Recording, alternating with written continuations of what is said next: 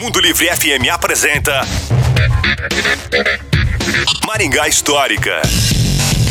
E aí pessoal, tudo bem? Aqui quem fala é o Miguel Fernando do Maringá Histórica. Dentre diversos problemas que nós tínhamos no início da cidade de Maringá, certamente os maiores estavam relacionados aos serviços básicos de atendimento para a população. E um deles era a distribuição de água tratada. Até a década de 1950, nós tínhamos muitas fossas negras e cisternas espalhadas pela cidade, o que potencializava a proliferação de uma série de bactérias e doenças em crianças e também adultos aqui pela cidade de Maringá.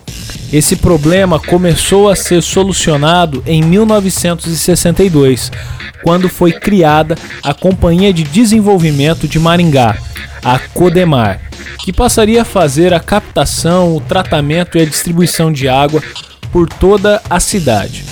O local selecionado para a construção da estação de tratamento e distribuição se deu após diversas discussões entre a prefeitura e a então diretoria da Companhia Melhoramentos Norte do Paraná.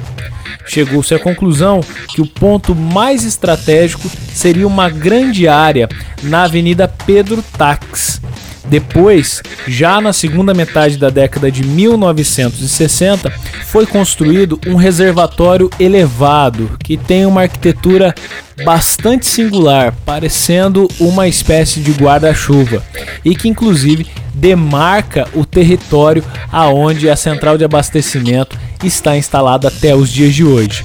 Na década de 1980 passou a funcionar ali a Sanepar. Se você quer saber mais sobre essa ou outras histórias de Maringá, nos procure nas redes sociais. Maringá Histórica. A história em tudo que vemos. Você ouviu? Maringá Histórica. Com Miguel Fernando.